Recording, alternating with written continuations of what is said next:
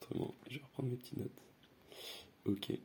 Euh, ouais, du coup, juste pour. euh, on va commencer bientôt là, mais pour revenir un peu sur l'objectif de ces interviews, c'est vraiment l'occasion en fait de revenir sur ton parcours pour un peu. euh, que les élèves aient un peu des idées de.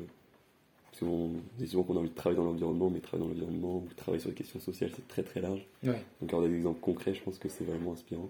Et aussi revenir sur toutes les questions que tu as pu te poser sur le chemin, sur- qu'on peut se poser nous aussi, de bah, comment je peux avoir de l'impact, à quel point j'ai de l'impact et quelle structure choisir ou autre. Hmm. On reviendra pas mal sur la- les questions de COP par exemple. Et euh, donc voilà un peu l'objectif du podcast. Et puis après, c'est vraiment un échange informel. Et si jamais tu. Pareil, pareil, s'il y a des trucs que tu veux couper ou autre, euh, Ok, n'hésite vraiment pas. ok, c'est pas du tout. des choses en cours de route. Ouais, voilà. euh, Ouais, C'est vraiment assez, euh, Ouais, assez libre comme échange. Et euh, du coup, pour commencer, est-ce que tu voudrais euh, revenir un peu sur ton parcours Ouais. et présenter un peu brièvement euh, les différentes étapes sur lesquelles on reviendra un peu, mais pour qu'il y ait un peu un chemin quoi qu'on voit. Ouais, ok, ça marche. Euh, donc, euh, moi, c'est Adrien Thébault. J'ai, moi, j'ai fait Centrale, euh, j'étais euh, promotion 2008.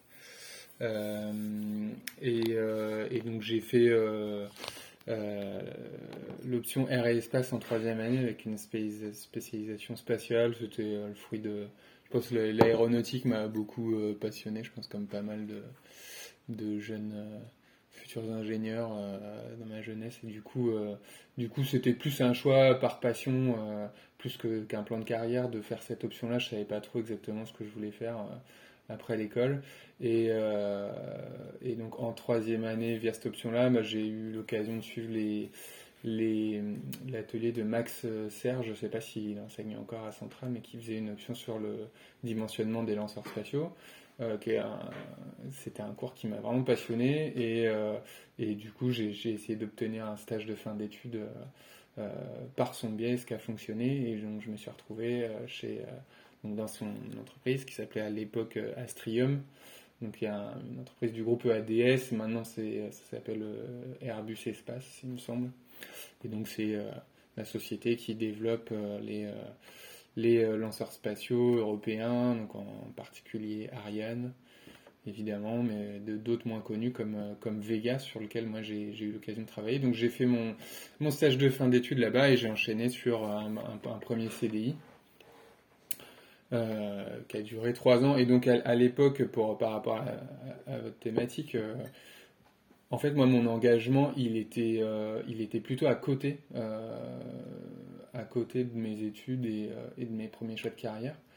Donc euh, je j'étais euh, plus dans, je, me, renseignais je lisais et puis je me suis engagé un peu dans l'associatif assez légèrement à l'époque. Et, en fait c'est se- c'est seulement au bout de quelques années chez Astrium que, j'ai voulu que j'ai voulu rapprocher mon engagement professionnel de de mon engagement, on va dire, euh, sociétal, quoi, de mes convictions euh, qui s'étaient de plus en plus forgées à ce moment-là, quoi. Et, euh, et donc, au bout de trois ans chez, chez Astrium, alors, bon, c'est c'est un, c'est- c'est un, euh, un boulot qui m'a énormément plu, qui était passionnant. euh. Clairement, pour un, pour un jeune ingénieur, c'est top de bosser, bosser, de bosser dans ces milieux-là. Enfin, c'est des, c'est des jobs qui font rêver. Enfin, ouais, ouais, l'espace, etc. Il y a plein de trucs à apprendre, etc. Mais, euh, mais j'avais envie à la fois de, euh, de trouver une structure plus à taille humaine. Moi, je me suis Mm. rendu compte que, que voilà, bosser dans une très grosse structure, c'était pas forcément fait pour moi parce qu'il y a tout un tas de lourdeurs, de. euh, bon, on pourra y revenir peut-être plus tard, mais qui sont. qui collaient pas vraiment avec mes aspirations. Et donc, en parallèle, cette volonté de, de rejoindre un peu plus mes aspirations personnelles. Et donc, euh, j'ai euh, j'ai commencé à, chercher quelque chose de plus, euh, plus vert, plus engagé à ce moment-là. Mais ça n'avait pas été simple. J'ai vraiment tiré tous azimuts. Enfin, mon, choix, mon souhait, c'était vra- vraiment juste de trouver un, un boulot qui avait plus de sens pour moi. Donc, j'ai postulé dans, dans l'agriculture durable, dans...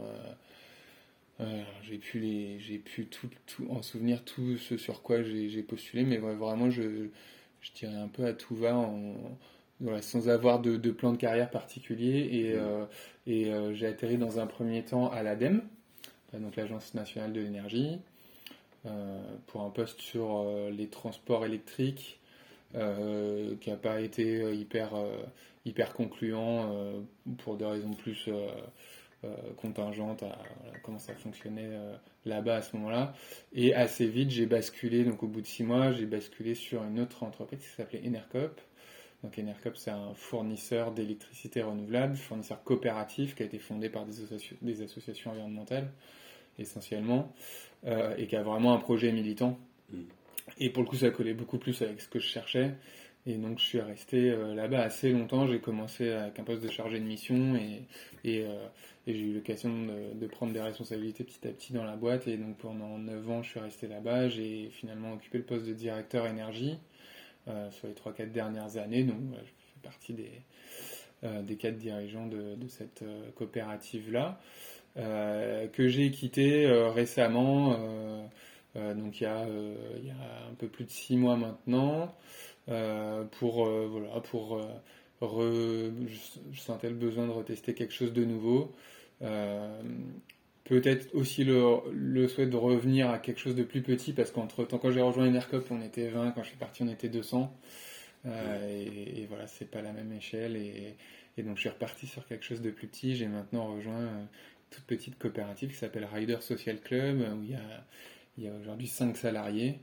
Euh, moi, je suis le sixième et on va. Euh, euh, enfin, mon rôle, c'est de, de, monter le deuxième, la deuxième implantation de cette coopérative sur, sur mon territoire à Montreuil. Et je pense que un des, un des souhaits que j'avais dans ce nouveau changement, c'était de, au-delà de l'engagement sociétal, d'avoir aussi quelque chose de plus concret euh, ancré territorialement autour de chez moi euh, et avec un impact au quotidien dans mes actions. Mmh. Donc c'est encore une autre façon de trouver du sens, c'est de, de, voir ce qu'on fait euh, vraiment, parce que bon, Enercop, on pourra peut-être y revenir aussi, mais c'est à, la fois quelque chose de très ambitieux, très passionnant, mais aussi quelque chose de très, très éthéré, très mental, quoi, comme comme, comme action et donc quelque chose de plus concret aujourd'hui voilà, pour balayer un peu mon, mon parcours. Ok, bah, un très beau parcours. Pour revenir, euh, parce que du coup, tu as parlé pas mal des types de structures ou autres. Et euh, peut-être pour revenir au fonctionnement euh, de la COP, enfin des fonctionnements de COP que tu as pu explorer chez mm et chez donc Rider Social Club dans lequel tu es maintenant. Est-ce que du coup, tu as découvert un fonctionnement qui était vachement différent et des méthodes qui étaient différentes? Est-ce que tu as l'impression que maintenant, a posteriori, sur les entreprises que tu as pu voir chez Astrium ou même l'ADEME, c'est des méthodes ou un fonctionnement que. Enfin, comment l'ADEME ou Astrium finalement pourrait s'inspirer euh, de type de hmm. coopérative ou... Alors, je pense qu'il y a vraiment deux dimensions qu'il faut, qu'il faut bien distinguer. C'est la, il y a la dimension euh, statutaire. Euh, en l'occurrence, coopérative, c'est un statut qui, qui, impose un certain nombre de règles, mais qui sont des règles très macro et qui vont. Je pense que ça va plus jouer sur les, les, valeurs de les valeurs de l'entreprise et et quelques règles fondamentales qui doivent être respectées. Et il y a un deuxième aspect qui est euh, le fonctionnement opérationnel au quotidien. Mmh. Et en fait, je pense qu'il peut y avoir des boîtes euh, à statut classique, SAS ou SARL, euh, mais à petite échelle et qui ont un fonctionnement très horizontal, très dynamique, très motivant. et à la fois, il peut y avoir des grosses, grosses coopératives mmh. qui ont peut-être perdu un peu euh, cette culture-là et avoir des fonctionnements beaucoup moins, euh, beaucoup moins euh, on va dire, dans la démocratie au quotidien, dans, la, dans l'entreprise. Donc vraiment, je pense qu'il faut distinguer les deux. Finalement, je pense que c'est plus la taille de l'entreprise qui va jouer d'abord que son statut. Donc je pense que fatalement, hein, plus une société elle est grosse, plus ça va être, plus bah, le, poids de des processus euh, va forcément peser sur les, humains et euh, il y a de moins en moins de place pour l'humain, de plus en plus. Euh, on est obligé de, privilégier des processus pour réussir à faire fonctionner une structure où on est des centaines, donc on a plus de forcément plus de stratégies hiérarchiques, plus de, règles à suivre, etc. Après, quand même dans les coopératives, voilà, il y a le choix de départ qui est de dire bah, le, euh, le pouvoir n'est pas détenu. Euh, enfin, ce qui est fondamental hein, dans les coopératives, c'est le côté une personne, une voix. Mm. donc, euh, que ce soit dans les, dans les scopes, là, Rider Social Club, c'est une scope, donc c'est des coopératives de salariés, donc c'est-à-dire que chaque salarié a une voix à l'Assemblée Générale, ou d'autres formats, donc par exemple Enercop, c'est une SIC, SCIC, Société Coopérative d'intérêt collectif, où là, il y a, y a les salariés, mais il y a aussi d'autres parties prenantes qui ont une voix. Euh, mais c'est toujours une personne, une voix. Euh, et ce qui est intéressant, c'est de voir que, euh, bah, comme on ne donne pas un pouvoir qui est proportionnel aux parts de capital qu'on détient, bah, ça, ça rend, c'est un statut qui est, qui est repoussoir en fait pour des, pour des acteurs qui vont avoir forcément comme priorité de, bah, le rendement financier de, leur, de là où ils investissent leur capital. Et donc ça laisse plus de place à des acteurs qui ont envie de, de, viser euh, d'autres objectifs. Et ça, je trouve, c'est, pour moi, c'est la grande force des, des, statuts euh, coopératifs. Euh, alors, pour, j'en profite pour faire un focus. Enfin, sur, sur on parle beaucoup d'énergie sociale et solidaire, d'économie sociale et solidaire, pardon. c'est un peu fourre-tout comme, comme thème, et il y a vraiment de tout, donc je pense qu'il faut, faut, faut, faire le tri. Et euh, il n'y a pas que des coopératives au sens strict. Et, et, donc moi, pour parler des coopératives au sens strict, et surtout celles qui sont à, petite échelle, il y a vraiment ce, on sent ce, ce poids du fait que euh, bah, il y a vraiment une vocation qui est de servir une, euh, bah, une mission qui est autre que, que celle de la rentabilité. Alors même si maintenant c'est devenu hyper à la mode et il n'y a pas de grandes entreprises qui, qui n'ont pas des missions de changer le monde, etc. Je pense qu'il y a une part de, de vérité là-dedans et il y a aussi pas mal de communication. Euh, euh, je pense vraiment dans les coopératives, c'est quelque chose qui se ressent, euh, qui se ressent au quotidien. Donc ça, c'est quelque chose de très fort.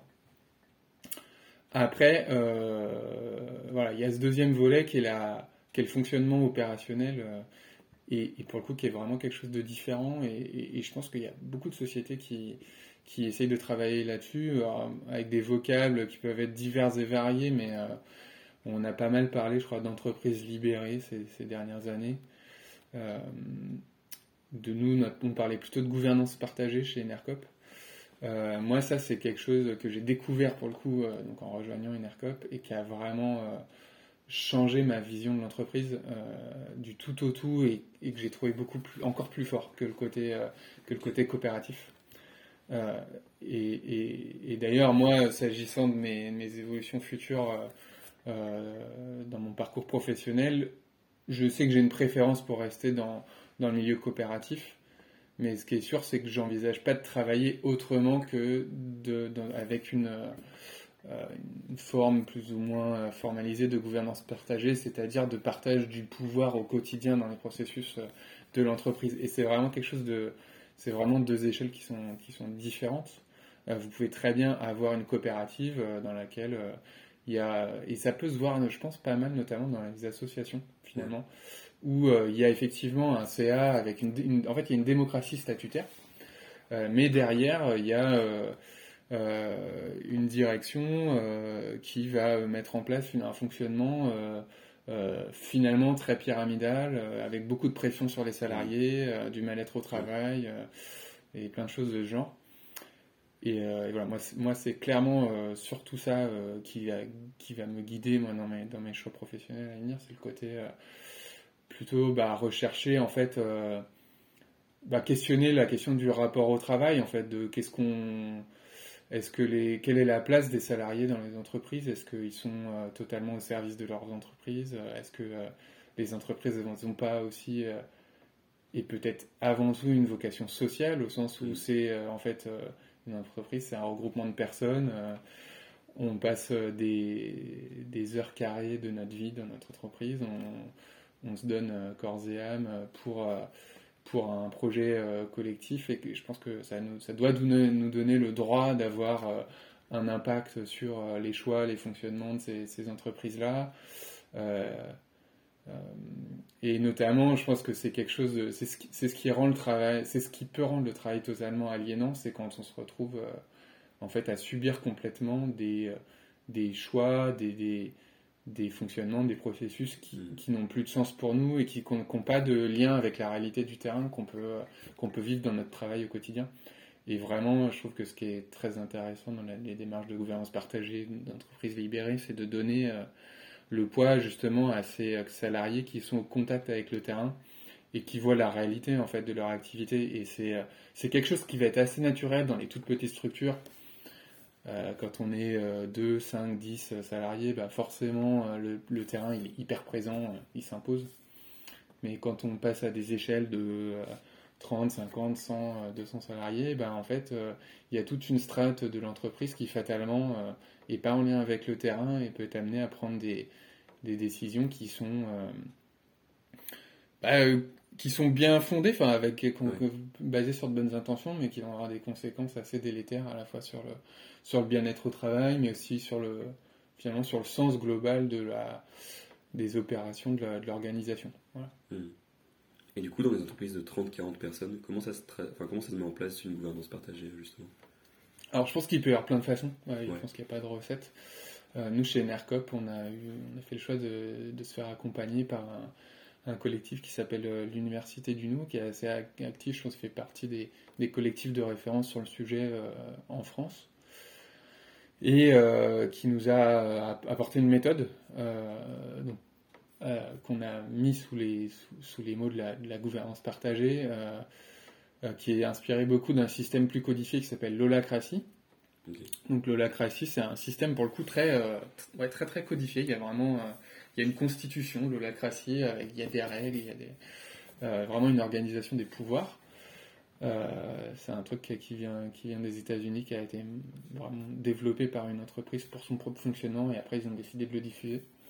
Et, l'idée générale, c'est de dire, euh, déjà, on va, on va séparer les rôles des personnes. Donc, c'est-à-dire que, on va dire que dans l'entreprise, on va essayer de découper euh, l'activité de l'entreprise en une sorte d'atome de l'organisation qui est le, rôle euh, le plus petit, le, qu'on ne peut pas découper, euh, et, donc de décrire toute l'organisation sous forme euh, comme ça, sous forme de rôle. Et ensuite, on va décrire leurs interactions, donner à chaque rôle des périmètres d'autorité, des préciser sur quoi, à quoi ils participent comme comme activité. Et après, on va organiser ces, ces rôles entre eux. et mmh. donc, les, les, rôles qui vont être dans une activité proche, on va les organiser en équipe et, euh, et, on va créer, il va y avoir des cercles de décision pour les décisions qui sont transverses à l'activité de ces rôles. Euh, mais euh, l'idée de départ, c'est que chaque rôle, il est autonome sur son propre périmètre. Et après, on organise des, pour les décisions qui sont transverses, il peut y avoir des décisions collectives, alors avec des processus plus ou moins formalisés. De, on utiliser un processus beaucoup qui s'appelle la gestion par consentement, où il, donc, donc il y a vraiment une, une posture d'équivalence et où, euh, où tout le monde, euh, chaque porteur de rôle a le même poids que les autres, et on va essayer de prendre ensemble des décisions, ce qu'on appelle des décisions à zéro objection. Donc pas forcément par consensus où tout le monde est d'accord, c'est la meilleure décision, parce que ça, ça peut être un temps infini pour trouver, et en fait elle n'existe pas forcément la décision, la meilleure décision, la décision qui va à tout le monde, mais une décision sur laquelle, pour laquelle tout le monde est OK pour avancer, qui permet de débloquer les choses. Ça, c'est la gestion par consentement. Et donc, on va amener les, les rôles en collectif à prendre des décisions de cette façon-là.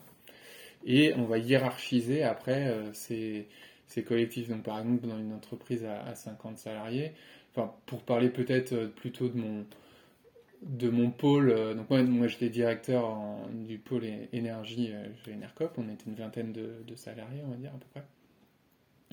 Et donc on avait quatre équipes. Euh, trois équipes pardon, au sein de ce pôle. Et donc il y, a, il, y a, euh, il y avait de manière assez classique, une, on retrouve une, hiérarchie mmh. euh, pyramidale qui peut y comme il peut y avoir dans, dans n'importe quelle entreprise, mais c'est une pyramide de rôles et pas une pyramide de personnes. et donc il y avait au sein de chaque équipe, chaque rôle, il a une autonomie déjà à son niveau pour prendre les décisions qui le concernent strictement, pour prendre les décisions euh, au niveau de son équipe, il, se regroupe avec ses collègues et son manager, mais en posture d'équivalence. Donc ça veut dire que le manager de l'équipe, il est bien en position de soutien, d'aider l'équipe à fonctionner, mais il n'a pas plus de pouvoir que les autres pour prendre les décisions qui concernent l'intégralité de l'équipe. Mmh. Et quand il y avait, et pour ce qui est des décisions qui concernaient l'ensemble du pôle, et eh ben on faisait remonter un certain nombre de personnes de ces, euh, de ces, euh, qu'on appelait ces cercles de rôle, et il y avait un cercle donc de, en gros de cinq personnes qui représentaient l'ensemble du pôle et qui étaient amenées, pareil, à prendre les décisions pour l'ensemble du pôle. Et puis voilà, mm. sur dans cette logique-là, on peut remonter. Donc on, va retrouver une organisation pyramidale, mais euh, qui est fondée d'abord au départ sur une indépendance, une autonomie des rôles, et après qui délèguent forcément des décisions collectives à partir du moment où elles les dépassent, ils peuvent pas prendre des décisions pour, pour tout le monde tout seul. Quoi. Et donc après, chaque personne, elle peut porter un rôle, mais aussi plusieurs rôles. Elle peut avoir un rôle de manager dans une équipe et avoir un rôle euh, plus opérationnel dans une autre. Et, et on essaye de, on peut être amené à, en fait, à modifier cette organisation. En fait, les, les personnes sont partie prenante dans la définition de cette organisation. Mmh. C'est pas euh, la direction qui décide de euh, l'organisation. Euh, la création des rôles, leur affectation, la description de leur périmètre d'autonomie, etc., elle est, le, elle est décidée en collectif par les, par les membres de l'équipe. C'est ça le, la logique générale de du fonctionnement qu'on avait, nous, en tout cas chez NRCOP. Après, il y a des trucs plus ou moins formalisés, puis des trucs beaucoup, euh, beaucoup plus informels, mais euh, nous, à notre échelle, on a trouvé que, que ça fonctionnait assez bien, euh, cette approche-là. Ok, d'accord. Mm. super intéressant, en tout cas, comme modèle. Et peut-être pour plus revenir sur ton parcours, euh, tu as eu des transitions voilà, tu es passé de Astrium à, à Enercop, non, à, à l'ADEME, et après aussi, euh, voilà, tu es passé de directeur énergie à aller à l'Enercop à quelque chose de plus, euh, de plus local et avec, avec ce, ce que tu as maintenant. comment ça se passe ces transitions-là, un peu où tu te dis, bah, voilà, j'ai, comme tu mm. disais aussi, Astrium, c'est quelque chose qui me plaisait, c'était un métier passion aussi. Mais là, je décide de faire totalement autre chose, quitte mm. à voilà, me mettre un peu dans le. Enfin, je sais pas ce que je vais faire, mais bah, je fais le pas et Comment ça se passe en fait cette transition? Ouais, c'est une vraie question. Euh, bah, ça fait peur, hein. il y a une, clairement, ça, c'est, je pense que la question clé, elle est là. Enfin, c'est est-ce qu'on est prêt à lâcher quelque chose qui est sécurisant, un CDI euh, mm. En tout cas, pour moi, au départ, dans un grand groupe, avec euh, un bon salaire, une, voilà, une carrière toute tracée, clairement. Hein. je pense que c'est la question de fond. Euh, pour votre thématique. Et vraiment, moi, si, j'ai une chose à, transmettre, c'est ça, c'est qu'il faut, euh, il faut, euh, il faut pas avoir peur et il faut être prêt à.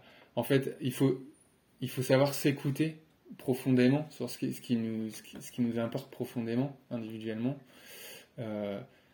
Et, et, et, pas s'enfermer dans des, dans des carcans qu'on peut s'être construit tout seul ou qui peuvent nous avoir été imposés par nos, nos, proches, notre entourage, par notre, euh, notre mm. entourage plus large, le, le, le parcours qu'on a eu avant, euh, typiquement hein, pour, euh, je pense pour des, des jeunes ingénieurs. enfin moi je me rappelle quand j'en quand j'en étais à, à, à, ce stade-là, en fait, on, enfin moi j'avais eu le sentiment d'être sur des rails un peu depuis mm. depuis le lycée, après le, le, chemin vers la prépa, le chemin vers les, vers les écoles et après le chemin vers les grandes entreprises. et on a l'impression que c'est un c'est un, un, parcours un peu obligé et, euh, et, et qu'on a un capital à, à, faire fructifier et que si on, si on fait d'autres choix, on gâche quelque chose. Euh, je pense que voilà, c'est vraiment ça qu'il faut, qu'il faut remettre en cause, qu'il faut, qu'il faut casser. Euh, il n'y a pas de. Il n'y a pas de. Il a pas de chemin absolu à suivre, si ce n'est celui qui, que vous avez en vous-même, qui, qui va parler à vos propres aspirations. et et donc ça peut faire peur, ça peut être mal vu par euh, notamment par, euh, par votre entourage proche, vos parents, euh, tout ça. Mais, mais en fait, il faut, ça vaut vraiment le coup de, de, faire ça. Et donc pour moi, je sais pas quelle a été la clé, mais je, voilà, je sentais que j'étais pas, j'étais pas 100% à l'aise dans mon bah, dans le hiatus qu'il pouvait y avoir entre mes convictions personnelles, politiques et, sociétale et puis euh, les conséquences. Euh, enfin, et ce que je faisais au, quotidien, quoi. C'est-à-dire que je j'essayais d'avoir un impact par mon engagement associatif, mais je me rendais compte qu'à côté, je passais beaucoup plus de temps dans une, mmh. une activité qui n'était pas euh, forcément néfaste en soi. Et, je, je, je, pense que le spatial, on en a besoin pour plein de choses. voilà, mais j'avais envie d'avoir plus d'impact personnellement et donc de passer plus de temps sur des sujets à impact. Et donc euh, j'ai décidé de, de, privilégier ça euh, au reste. Euh, et donc c'est ce qui m'a amené à, à quitter, à quitter Astrium. Alors ouais, en démissionnant à l'époque. donc quand on démissionne, il y a un peu, il y a la peur du vide derrière, quoi. Il n'y a plus de revenus, etc. Mais ouais, je pense vraiment, faut qu'on, enfin, en tout cas pour ce qui nous concerne, centralien, on a, on a une grande chance, quoi, d'avoir un, d'avoir un, profil qui est hyper valorisable et quand on est jeune, on a des compétences, on a de l'envie, en fait, des places à prendre, il y en a plein, quoi. Et, après, tout dépend des critères hein, qu'on a chacun. Enfin, c'est clairement, il y a le critère rémunération qui doit être bien pesé, quoi. Si on a un critère prioritaire qui est celui de la rémunération, c'est euh, voilà, c'est pas forcément un problème. C'est possible d'avoir, je pense, une carrière engagée et bien rémunérée, mais euh, mais ça suppose de un peu de, gérer ses choix de manière peut-être un peu un peu plus. Euh, euh je trouve pas mes mots, mais en faisant peut-être plus attention. Moi, je, moi, j'en faisais pas un critère, donc du coup, j'étais prêt à lâcher un peu tout et à voir ce qui à voir ce qui tombait après. Et c'est un peu, euh, c'est un peu la même chose que j'ai fait là plus récemment en quittant Enercop, quoi. C'est-à-dire que j'avais une position, euh, je pense enviable. Hein. Enfin, c'est le poste que j'avais chez Enercop, euh, c'était un poste un peu de, rêve pour la personne que j'étais 9 ans avant, quand je quand j'ai commencé à, quand j'ai quitté Astrium et, et, que je cherchais un poste à la fois engagé mais avec des responsabilités, un pouvoir d'action, etc. Enfin, c'était c'était euh, idéal de ce point de vue, le poste que j'avais chez Enercop. J'avais vraiment un poste euh, passionnant, euh, des collègues engagés, qui sont pour, pour beaucoup des amis maintenant, un projet hyper ambitieux, etc. Donc j'ai lâché plein de choses, encore une fois, mais parce que je sentais qu'au fond de moi, j'avais d'autres envies qui étaient là, quoi, celle de celle de voir au, quotidien le résultat concret de mon action, celle de d'être euh, un peu moins hors sol et un peu plus impliqué dans la réalité locale de, de, de, de, mon environnement, de, connaître les, voilà, les, les, acteurs de mon territoire euh, et de puis d'avoir aussi un impact social. C'était quelque chose qui n'était pas présent, enfin, assez peu présent euh, chez a une mission sociale quand même, mais, mais d'abord environnementale, surtout dans le poste que, que je portais. Euh, et là, euh, j'ai un, voilà, je pense un impact social plus, plus direct et j'avais envie d'avoir euh, voilà, cette coloration-là un peu plus dans mon, dans mon activité au quotidien. Donc voilà, c'était, je pense, moi, ma règle, c'est d'être, d'essayer d'être à l'écoute, mhm. à l'écoute de, de moi-même. Il y a aussi le côté perso. Hein. Moi, j'ai fait, je fais des choix récemment qui est aussi lié à des, des choix personnels de vie. J'ai des enfants, j'ai envie de passer du temps avec mes enfants aussi. Donc, voilà, il y a ces, ces critères-là qui jouent. Ouais, et revenir peut-être à quelque chose de plus simple. C'est vrai qu'à la centrale, il y a pas mal cette injonction aussi de se dire, bah, voilà, il faut toujours viser plus haut, mm. euh, des postes à responsabilité ou autre. Mm. Parfois, quand on parle à des gens qui sont sensibles à ces enjeux, il y a en plus cette injonction à se dire, bah, justement, vu que tu es sensible, tu dois encore plus avoir ces postes de responsabilité et avoir toujours plus. C'est vrai que toi, tu reviens à quelque chose de peut-être plus simple aussi, mm. avec Rider Social, euh, Social Club. Ouais, Social Club, ça. Euh, et du coup, c'est vachement intéressant aussi. Et du coup, ce besoin aussi d'aller quelque chose de plus simple, plus local.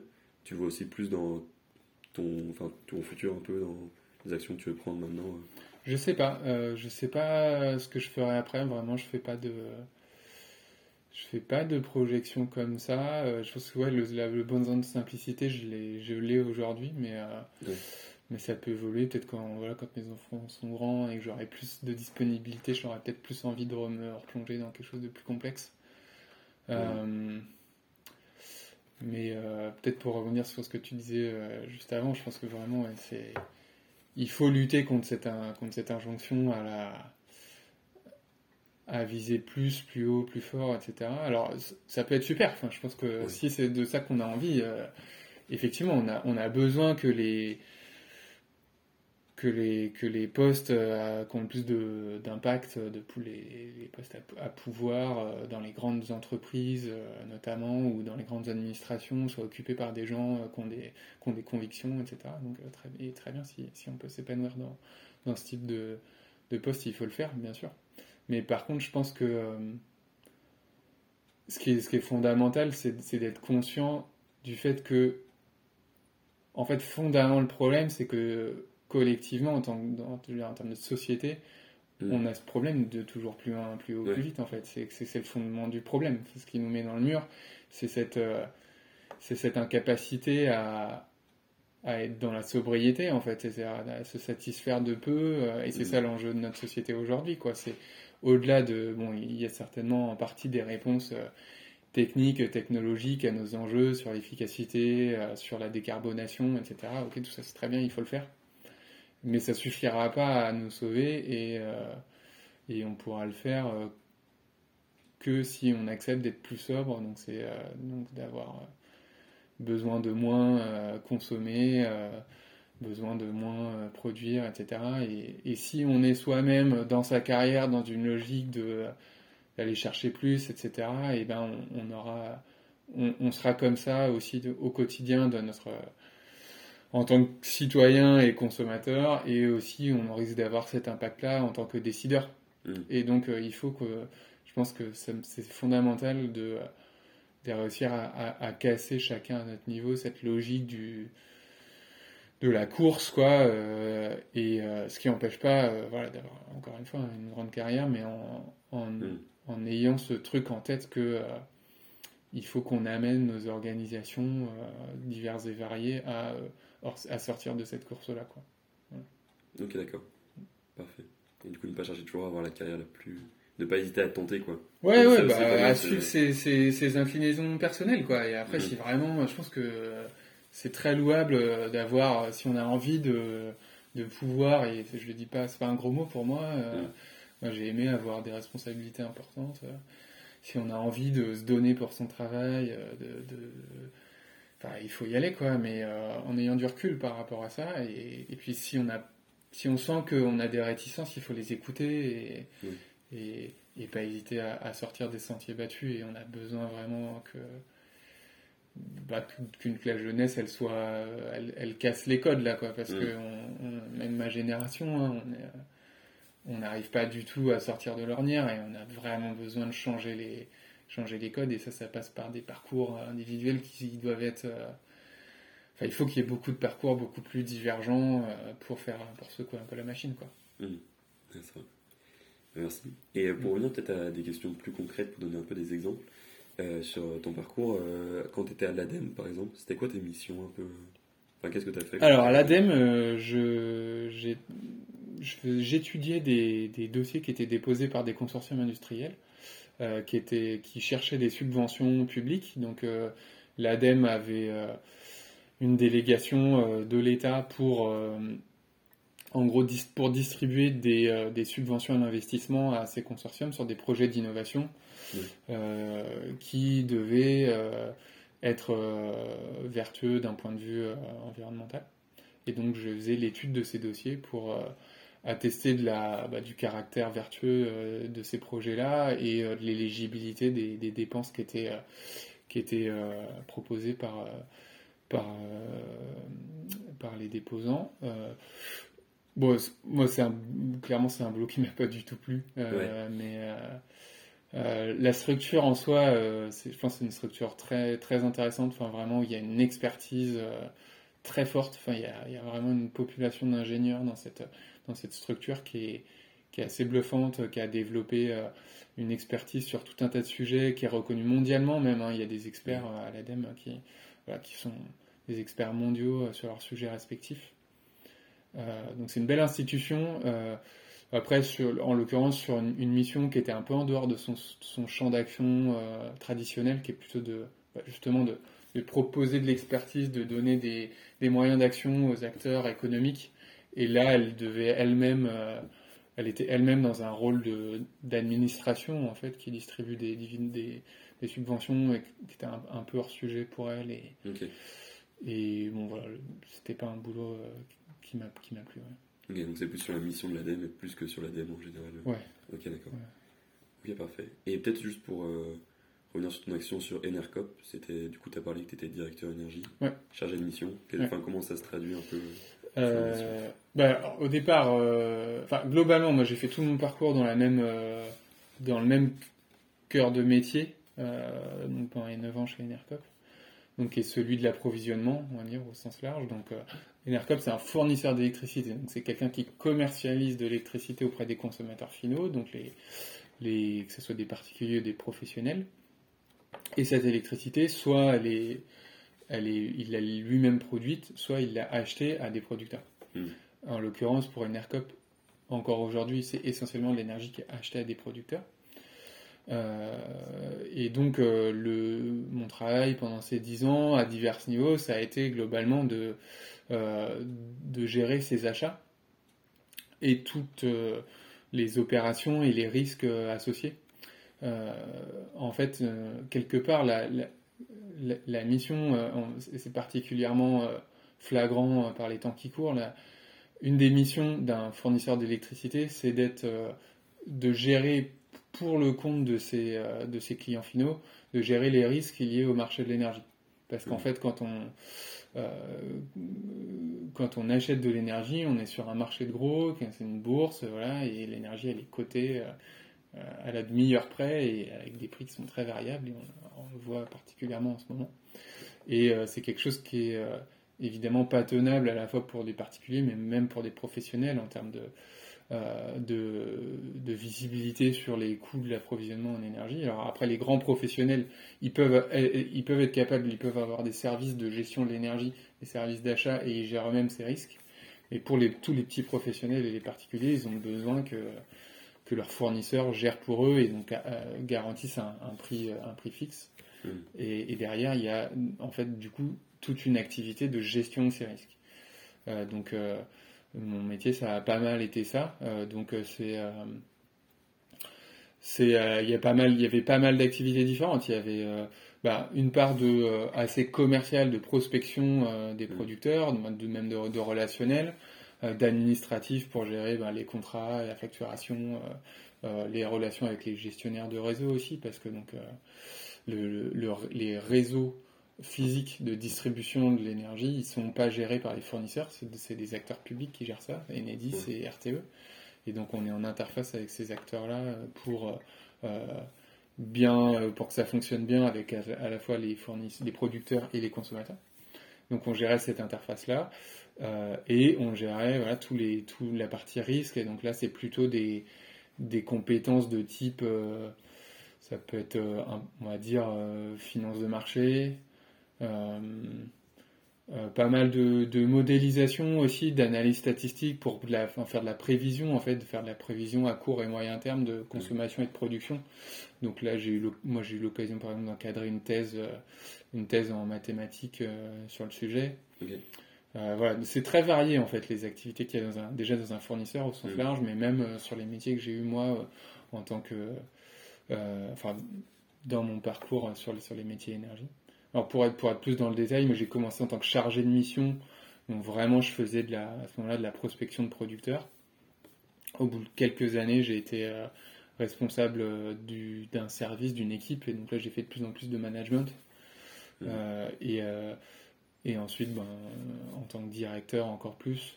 Et, c'était vraiment, moi j'ai appris le management du coup sur le tas chez NERCOP et dans un cadre de gouvernance partagée, comme j'ai pu en parler tout à l'heure. Donc c'est euh, un cadre assez particulier. Euh, mais euh, vraiment, moi, ça m'a. Je, me suis rendu compte que c'était vraiment, du coup, des, métiers vraiment très très différents. Et, et, et je sais pas si on y est. Si j'y étais, en tout cas, si bien préparé, c'est tellement conscient en sortant de l'école. Enfin, il y a vraiment des. des c'est des métiers qui n'ont rien à voir. et j'ai été chargé d'études euh, chez, euh, chez Astrium, donc là où je faisais quelque chose qui se rapprochait peut-être le plus de ce qu'on peut faire en tant qu'étudiant. Alors un problème clair, euh, d'essayer de le comprendre, de le décrire, d'essayer de, produire des vérités scientifiques sur, sur, sur ce problème-là. Ensuite, en étant chargé de mission, bah, un peu plus aux prises avec les réalités concrètes du quotidien, des problématiques peut-être plus simples, bêtes et méchantes, mais savoir organiser des choses, euh, se retrouver au téléphone avec des producteurs euh, qui pour certains peuvent être des personnes de 90 ans qui font tourner une centrale électrique au fin fond de la montagne et voilà, qui ne sont pas au courant du fonctionnement du système énergétique. Donc voilà, c'est encore d'autres problématiques. Et puis ensuite, euh, gérer, gérer une équipe, c'est encore rien à voir. Gérer de l'humain, moi, c'est quelque chose que j'ai trouvé vraiment passionnant et, et, et qui m'a. Et que je pense que j'ai envie de, de garder. Enfin, le, le, volet travailler avec l'humain, il est passionnant dans le sens où il n'y a pas de réponse euh, absolue. Euh, on est mm. toujours dans la dans l'adaptation à, avec bah, la réalité des gens qu'on a en face de soi, leur leur force, leur force, leurs faiblesses, leurs envies. etc. Et puis les, dynamiques entre eux. C'est quelque chose de passionnant, mais il faut avoir envie, quoi. C'est un, un, métier en soi et c'est des compétences en soi à développer. Et puis ensuite, en tant que directeur, j'ai eu l'occasion aussi un peu plus de, de de, participer à de la gestion d'entreprise. Et donc là, avoir plus les aspects, euh, plus du recul, de la vision stratégique, et puis des aspects euh, euh, typiques de la gestion d'entreprise qui sont de, de, modélisation économique, de la stratégie commerciale. etc. et qui, a encore un champ, qui a encore un champ très différent et passionnant. Euh, finalement, dans ce que je fais aujourd'hui, j'allie un peu tout. c'est l'intérêt aussi des petites mm. structures, c'est qu'on peut faire un peu de tout. Euh, donc là, moi, à mon niveau, je fais de la, aujourd'hui pas mal de la, bah, du, portage de projets. Euh, je fais de l'intrapreneuriat, quoi. J'essaie de développer une, structure à, mon échelle, donc je gère à la fois le, côté modèle économique, le commercial, etc. Et je vais faire du management demain quand j'aurai monté une équipe pour faire tout ça. Euh, euh, et beaucoup moins, euh, finalement, beaucoup moins de travail d'ingénieur. je ne sais pas si c'est une évolution classique ou pas, si c'est si on fait plus un boulot d'ingénieur quand on est jeune et un peu moins plus tard. je pense qu'il y a plein de trucs passionnants à tous les niveaux et qu'il faut vraiment trouver ses, goûts à un instant T et que ça peut évoluer ou pas. voilà, on peut rester un ingénieur hyper pointu toute sa vie ou, ou faire du management euh, très jeune si on s'en sent les l'envie et les capacités quoi voilà il y, a vraiment euh, hmm. pas de barrière à se mettre je pense sur ces sujets ok ouais. bah merci beaucoup pour cet échange hmm. est-ce que tu aurais peut-être une dernière chose un peu à dire euh, dernier petit conseil parce que je pense qu'aussi on était je pense qu'on est peut-être aussi dans la même dans le même mood un peu que tu étais après Astrium à se dire mais tiens comment je fais pour avoir un impact hmm. et toi qu'est-ce que c'est quoi les méthodes que tu as utilisées ou c'est quoi le conseil que tu aurais aimé entendre à ce moment-là? Bah, je dirais soyez patient, soyez intransigeant, enfin vraiment euh, écoutez ce côté-là, euh, faites pas de renoncez pas, euh, faites pas de compromis. Il y a vraiment de quoi faire, donc en étant patient, en cherchant bien, vous, vous, trouverez chaussures à votre pied, quoi. Et la méthode, c'est, je pense qu'il faut partir un peu des, faut chercher les les structures d'abord. je dirais plus que c'est pas facile de s'imaginer en fait ce qui existe, euh, les, les, opportunités, les métiers euh, qui peuvent exister. Mais par contre, il y a des structures qui peuvent vous inspirer. Et, euh, donc, bah voilà, par exemple, là, je vous ai parlé d'Enercop. Si ça vous intéresse, allez regarder ce que fait Enercop. Allez regarder avec qui bosse Enercop. Quelles sont les autres structures de, de cet écosystème. Et de proche en proche, vous allez découvrir plein de choses ou euh, s'il y a un autre secteur qui vous intéresse, j'en sais rien, le transport, ben, essayez de trouver une structure qui est dans le transport mais qui est engagée et regardez ce qu'elle fait concrètement. Euh, et c'est ça qui va vous inspirer, c'est de voir quelle est la réalité de ce que font les acteurs économiques aujourd'hui. Euh, c'est là, je pense, c'est vraiment la seule façon d'aller dans le concret et de, de se rendre compte de, de, ce qui existe. Et, et après, aller vers les gens. Enfin, via LinkedIn ou euh, par d'autres biais ou par le réseau Alumni, c'est super facile d'aller euh, bah, euh, rencontrer, d'aller déjeuner avec, avec des, des, gens qui bossent dans telle ou telle structure et qui vont pouvoir vous raconter un peu plus de l'intérieur ce qu'ils font et vous, vous, fournir d'autres pistes, d'autres idées de, de, personnes à aller rencontrer, de structures à aller, à aller découvrir. Donc je pense que c'est vraiment par ce biais que vous pourrez mmh. voilà, trouver votre voie et, euh, et pas dans les, dans, voilà, en, essayant d'avoir une, conception trop, euh, trop théorique et trop hors sol de, de, ce que vous voulez faire parce qu'en fait, euh, mm. souvent en fait la réalité elle est assez différente de ce qu'on peut se projeter tant qu'on s'y est pas frotté. Donc plutôt partir du terrain et voilà, des acteurs. Ok, d'accord. Bah vraiment merci beaucoup pour cet échange d'avoir fait le temps, c'était vraiment super passionnant. Donc, un grand merci.